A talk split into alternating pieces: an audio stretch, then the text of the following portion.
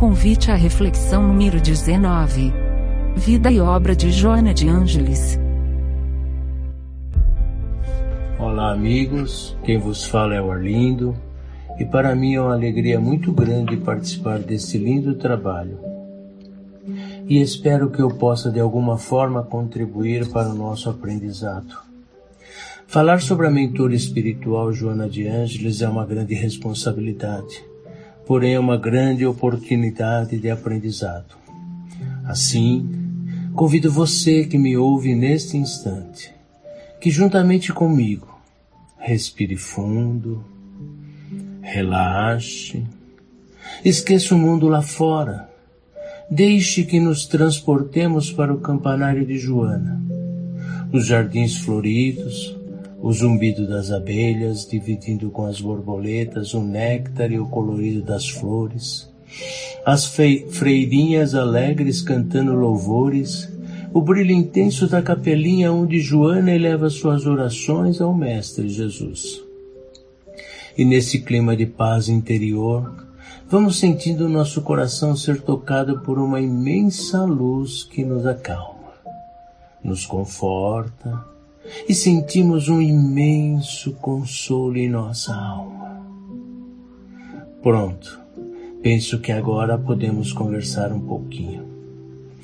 Nesse momento difícil em que todos nos perguntamos quais as razões de tanta dor e aflição, eu me recordo de uma palestra recente de Divaldo falando que Joana lhe disse sobre esse momento atual, citando o capítulo 5 do Evangelho, Bem-aventurados aflitos, motivos de resignação, dizendo que a doutrina espírita nos oferece o consolo ao afirmar. Podemos ter um olhar sobre as causas atuais e anteriores das aflições.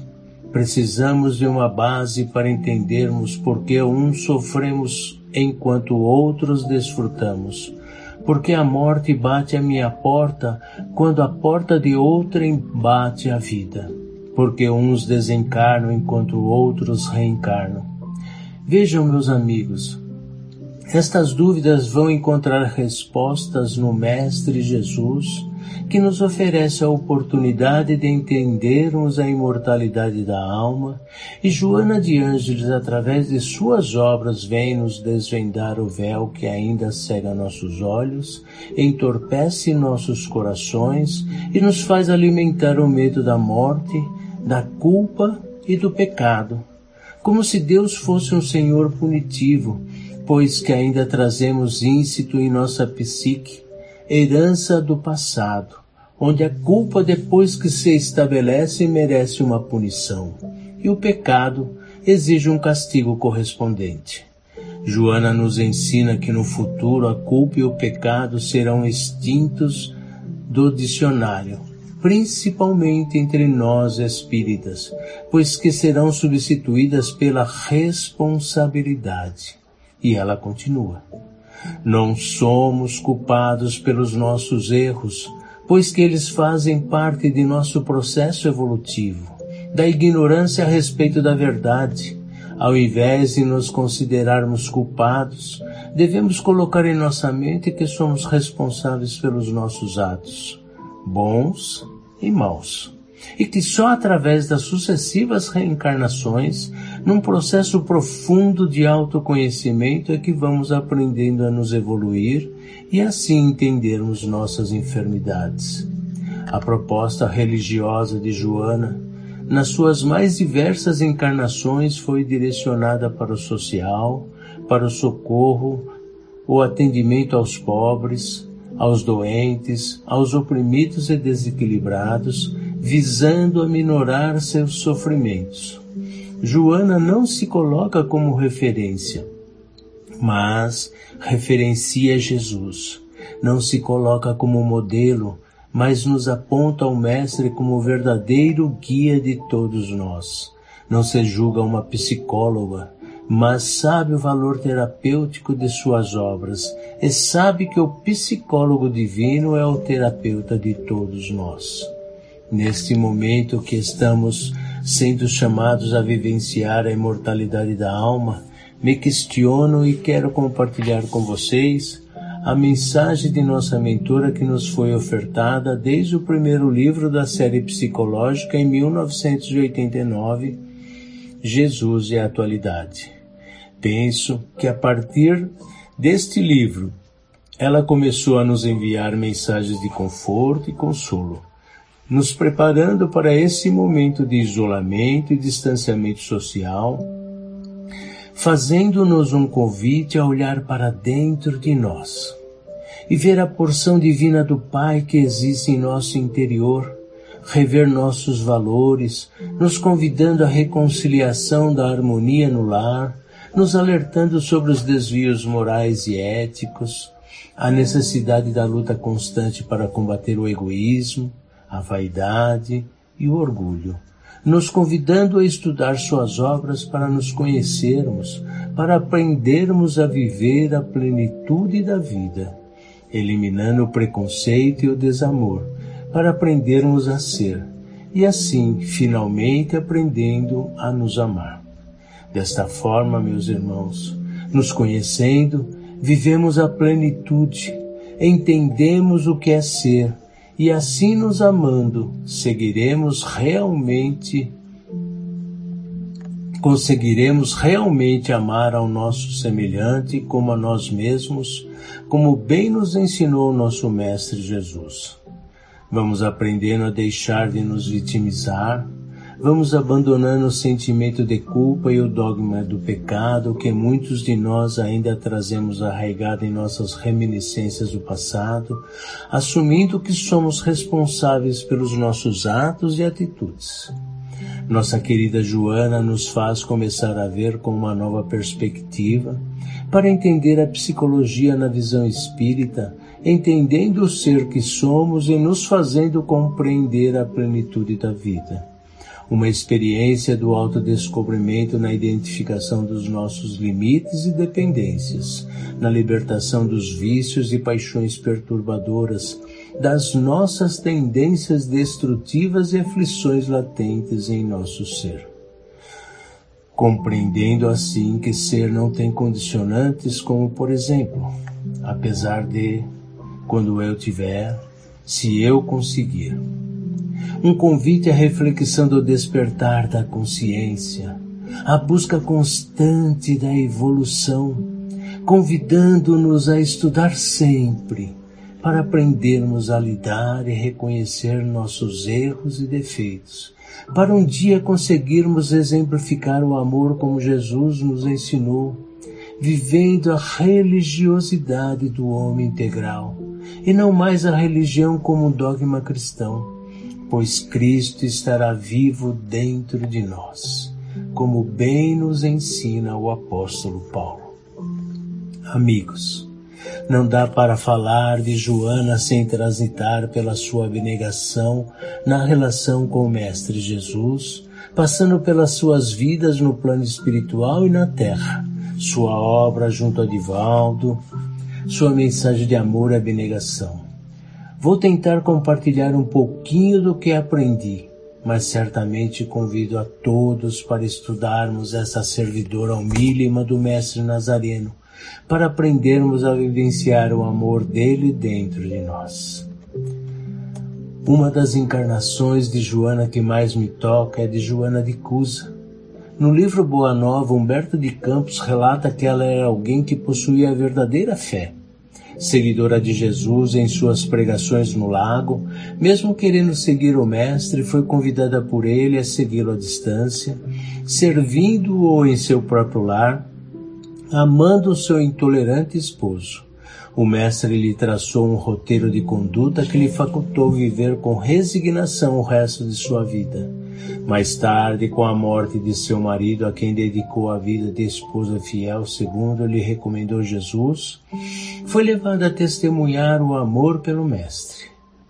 No circo dos martírios, seu filho clama: Repudia Jesus, mãe, por mim que sou seu filho. Dos olhos da mártir, lágrimas abundantes se derramam porém com a certeza da imortalidade da alma, não desdenhou diante das espadas e angústia de seu filho, que lhe retalhavam seu coração, e disse: Cala-te, filho. Jesus era puro e não desistiu do sacrifício. Saibamos sofrer a hora dolorosa, porque acima de todas as felicidades transitórias do mundo, é preciso ser fiel a Deus nossa querida Joana, certamente viveu ao lado de Francisco de Assis. Contudo, ela nunca revelou claramente que foi Santa Clara de Assis. Porém, no livro Refletindo a Alma, no capítulo 1, César Said afirma que Joana foi Clara de Assis citando a obra de Luciano Hadi, vivenciando a simplicidade do Evangelho de Jesus que a tudo ama e compreende. Divaldo só tomou conhecimento desta vida de Joana durante a visita ao convento de Santa Clara, em Assis, na Itália, onde ela se fez aparecer pela primeira vez a ele. Mais tarde, em maio de 2018, em nova viagem diante da cripta de São Francisco de Assis, na Itália, ela psicografa através de Divaldo uma das mais lindas cartas de amor e devoção a São Francisco, que está na introdução do livro Vidas Vazias, que tem um trecho que me chamou a atenção. O mundo converteu-se em um grande hospital de almas e sentimos necessidade da paz dos campos de um novo encontro em São Damiano, para arrancar os escombros da tua cruz e dela ouvirmos o teu chamado. Constrói a minha igreja que está caída. Estamos procurando construí-la agora, na rocha dos corações com alicerces profundos, no abismo das almas, para que não venha ruir outra vez o teu embaixador Allan Kardec foi escolhido dentre os teus para nos ajudar na restauração, colocando Jesus Cristo no píncaro de nossas mais profundas aspirações. Lindo, não? Convido a todos a lerem esta obra fantástica e tirar suas conclusões. Contudo, o mais importante não, foi, não é quem ela foi, mas suas realizações no ideal cristão, seu desprendimento e dedicação ao Cristo, com seu jeito dócil, trazendo-nos conforto e consolo às nossas aflições, não nos deixam dúvida da sua luta por nós. No século XVII, ela reaparece no México como Juana Inês de Asbarre. Fascinada pelas letras, aos 12 anos já dominava o latim, o português e a língua indígena dos povos mexicanos. Aos 15, na corte, o vice-rei reuniu 40 especialistas da Universidade do México para interrogar e testar seus conhecimentos, e diante de uma plateia plasmada pelas suas respostas ao bombardeio de perguntas, foi aplaudida pela multidão. Contudo, sua sede de saber era mais forte que a ilusão de prosseguir brilhando na corte. Ingressou no convento das Carmelitas Descalças aos 16 anos, se transferindo posteriormente para a Ordem de São Jerônimo da Conceição, onde se tornou Soror Juana Inês de la Cruz, e por sua dedicação aos estudos, ficou conhecida entre os intelectuais do mundo como a monja da biblioteca, se imortalizando ainda por defender o direito da mulher de ser inteligente, capaz de lecionar e pregar livremente. Uma epidemia de peste tomou a região, onde após muitos dias socorrendo suas irmãs e a população pobre, tombou vencida pela doença aos 44 anos de idade. Após 66 anos de seu regresso à pátria espiritual, retorna agora no Brasil, em 1761, na cidade de Salvador, ingressando aos 21 anos de idade no convento da Lapa, como franciscana com o nome de Soror Joana Angélica de Jesus. Em 20 de fevereiro de 1822, defendendo corajosamente o convento, assim como a honra de suas freirinhas e as jovens abandonadas que viviam ali, tomba assassinada por soldados embriagados que atravessam uma espada em seu peito.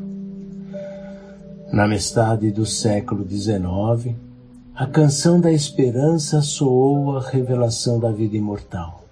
Joana de Ângeles integrou a equipe do Espírito de Verdade para a implantação do cristianismo redivivo do Consolador prometido por Jesus.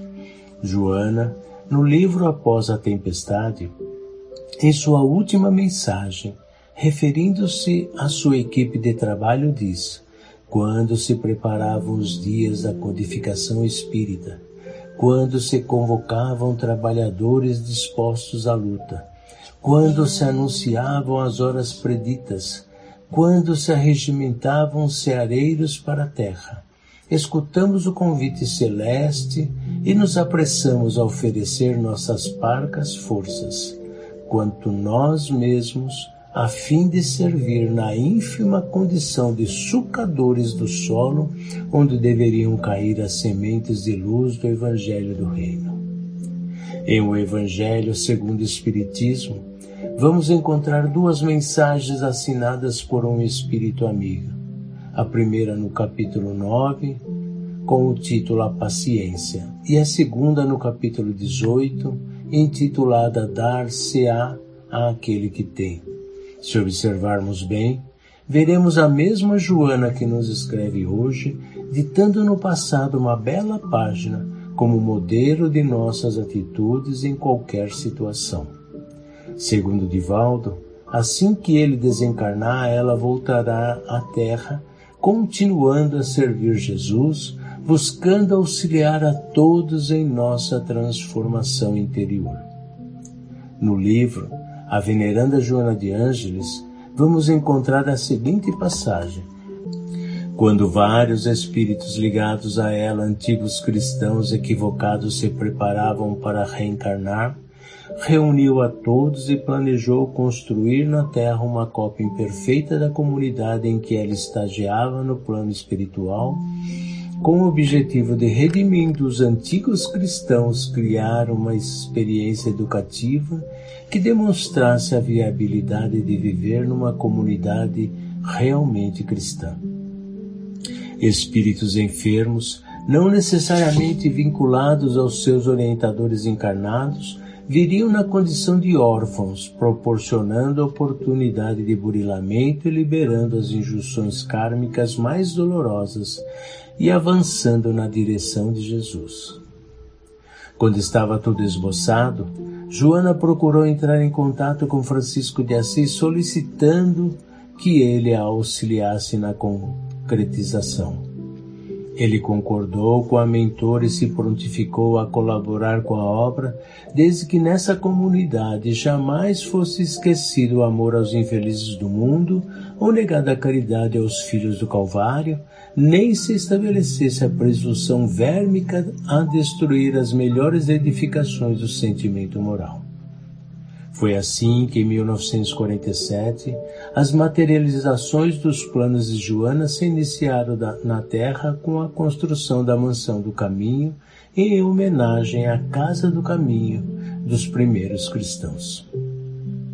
Seus laços com Divaldo são desde os primórdios anos da era romana e por muito tempo ela se apresentava a Divaldo como um espírito amigo, assim como se apresentava na codificação, até que em determinado dia, depois de tanta insistência de Divaldo, disse-lhe que a chamasse de Joana. Contudo, ele, com aquele jeito descontraído, disse: Mas é um nome muito comum, minha irmã. Eu queria um nome mais forte. Então ela lhe disse: Chame-me apenas de Joana de Ângeles. Foi assim que ela começou a trazer mensagens de conforto e consolo. Porém, num determinado dia, ela mandou Divaldo queimar as 400 mensagens guardadas em acervo, dizendo que se tratava apenas de um treino e que a partir de então iriam começar a escrever. E foi assim que ela psicografou seu primeiro livro, Messe de Amor. Um fato interessante que não poderia deixar de dividir com vocês pois nos traz uma linda lição para nossa reflexão. Em, em 1962, Divaldo passou por uma grande provação, ficando vários dias sem condição de conciliar o sono, o que lhe trouxera constante dor de cabeça. Numa ocasião, não suportando mais, quando Joana lhe apareceu, ele lhe falou: Minha irmã, a senhora sabe que eu estou passando por um grande problema, uma grande injustiça e não me diz nada. Por isso mesmo eu não te digo nada, porque é uma injustiça. E como é uma injustiça, não tem valor volta. Tu és quem está dando valor. E quem dá valor à mentira deve sofrer o efeito da mentira. Se tu sabes que não é verdade, por que estás sofrendo? Eu já não escrevi por tuas mãos? Não valorizes o mal. Não tenho outro conselho a dar-te. Mas minha irmã, pelo menos me diga umas palavras de conforto moral, pois que eu não tenho a quem pedir. Então ela lhe falou: Vou dar-te palavras de conforto. Não esperes muito. E contou a seguinte parábola. Havia uma fonte pequena e insignificante que estava perdida num bosque. Um dia alguém por ali passando com sede atirou um balde e retirou água, sorvendo-a e em seguida se foi. A fonte ficou tão feliz que disse, desci para consigo. Como eu gostaria de poder descedentar os viandantes, já que sou uma água preciosa, e orou a Deus. Ajuda-me a descedentar Deus deu-lhe o poder. A fonte cresceu e veio à borda. As aves e os animais começaram a sorvê-la e ela ficou feliz. A fonte propôs: Que bom é ser útil matar a sede. Eu gostaria de pedir a Deus que me levasse além dos meus limites para umedecer as raízes das árvores e correr a céu aberto. Veio então a chuva, ela transbordou e tornou-se um córrego Animais, aves, homens, crianças e plantas beneficiaram-se dela. A fonte falou: Meu Deus, que bom é ser um córrego! Como eu gostaria de chegar ao mar! E Deus fez chover abundantemente, informando: Segue, porque a fatalidade dos córregos e dos rios é alcançar o delta e atingir o mar. Vai, e o riacho tornou-se um rio. O rio avolumou as águas, mas numa curva do caminho havia um touro de madeira. O rio encontrou seu primeiro impedimento. Em vez de se queixar, tentou passar por baixo, contornar, mas o touro de madeira cercava-lhe os passos. Ele parou, cresceu e o transpôs tranquilamente. Adiante havia seixos, pequeninas pedras que ele carregou e outras inamovíveis cujo volume ele não poderia remover. Ele parou, cresceu e as transpôs até que chegou ao mar. Compreendeste? Mais ou menos, minha irmã. Todos nós somos fontes de Deus, disse ela. E como alguém um dia bebeu da linfa que tu carregavas, pedistes para chegar à borda e Deus que amor atendeu-te.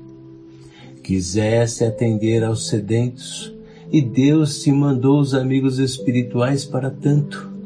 Desejaste crescer para alcançar o mar e Deus fez que a sua misericórdia te impelisse na direção do oceano. Estavas feliz Agora que surgem empecilhos, por que reclamas? Não te permitas queixas. Se surge um impedimento em seu caminho, cala, cresce, transpõe-no, porque a tua fatalidade é o mar, se é que queres alcançar o oceano da misericórdia divina. Nunca mais te lamentes de nada. Lindo, não? E nós, Queridos irmãos, reclamamos por qualquer coisa, não é mesmo? Reclamamos quando não temos e quando conseguimos continuamos a sentir o vazio em nossas almas. Nada nos satisfaz, nada preenche o vazio, nada completa o nosso ser. Vamos acumulando tanto lixo interior que uma hora não aguentamos mais. Buscamos a fuga na satisfação material. Muitas vezes nos abatemos, caindo na depressão. Queremos soluções mágicas da espiritualidade, mas não mudamos nosso comportamento, como se a solução fosse de fora para dentro, quando a resposta está de dentro para fora. Joana nos ensina através de suas obras a nos transformarmos e nos diz: diante de comportamentos extravagantes que nos alucinam, surge a doutrina de Jesus como psicoterapia de urgência a preencher nossos espaços mentais e nos dando a oportunidade de reflexões profundas sobre nosso existir, diluindo o anestésico psíquico que alimenta o nosso ser.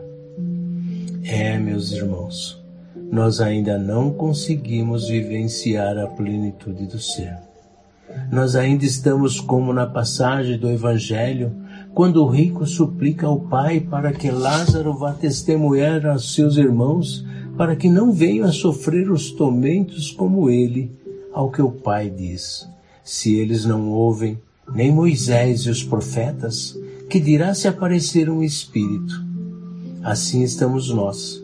As obras estão aí ao nosso alcance, nos alertando a mudar nosso modo de ser e agir para quem sabe um dia sermos reconhecidos pelo nosso esforço moral em domar nossas inclinações, como nos ensina o Evangelho. Bem, meus irmãos, queria falar um pouco sobre a série psicológica da nossa mentora. Detalhar o quanto ela estudou junto a inúmeros pensadores no plano maior condensando em seus livros toda essa bagagem da revelação entre espiritismo e a psicologia, que Kardec já tratava desde quando introduziu o Jornal de Estudos Psicológicos dentro da Revista Espírita. Mas nosso tempo está acabando. Então convido a todos a buscar em seus ensinamentos o caminho ao encontro com a paz interior, pois ela nos mostra através de suas obras a solução para o sofrimento humano. Ela nos apresenta Jesus como o psicoterapeuta, modelo e guia para todos nós. Diz ela, profundo conhecedor da psique, Jesus penetrava com segurança nos refolhos do indivíduo e descobria as causas reais das aflições que o inconsciente de cada um procurava escamotear. E continua, a atualidade necessita urgentemente de Jesus descrucificado, companheiro e terapeuta em atendimento de emergência, a fim de evitar-lhe a queda no abismo. Como finalizar esta reflexão da vida de Joana, sem destacar a sua devoção por nós? Olhando sua trajetória de vida, nos julgamos tão pequenos diante dela mas ela nos mostra que sua grandiosidade é ser tão pequenina quanto nós, pois vemos a mesma Joana de ontem até os dias atuais, sempre disposta ao sacrifício de si mesmo por amor ao Pai e para fazer brilhar a luz do Evangelho do Mestre Jesus. No capítulo 4 do livro A Serviço do Espiritismo, ela nos diz que seguir as estradas da Galileia pelas imensas avenidas das modernas megalópolis do mundo odierno, vencer os apelos rudes das paixões infremes e inferiores, constituem a prova testemunhal da união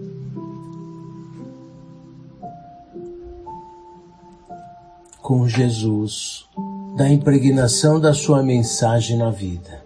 E finalizando esta mensagem, temos a impressão de ouvir a própria Joana de Cusa na hora do seu testemunho no circo romano a nos falar. Mantenhamos o indestrutível ideal e pensamento no Cristo. No mundo, através da ação no bem sem limite, não importando quanto tempo passe e quanto sacrifício ainda nos seja exigido. Essa é Joana, convidando-nos a vivenciar o Evangelho do Mestre Jesus dentro de nós. Assim, encerrando minhas humildes reflexões sobre nossa mentora. convido-vos a nos ligarmos a ela em profunda gratidão por fazermos parte do seu campanário, onde encontramos em seus exemplos a linfa a nossa sede de amor para um dia sermos um pequenino grão de areia a brilhar a nossa luz interior. Fiquem com Deus.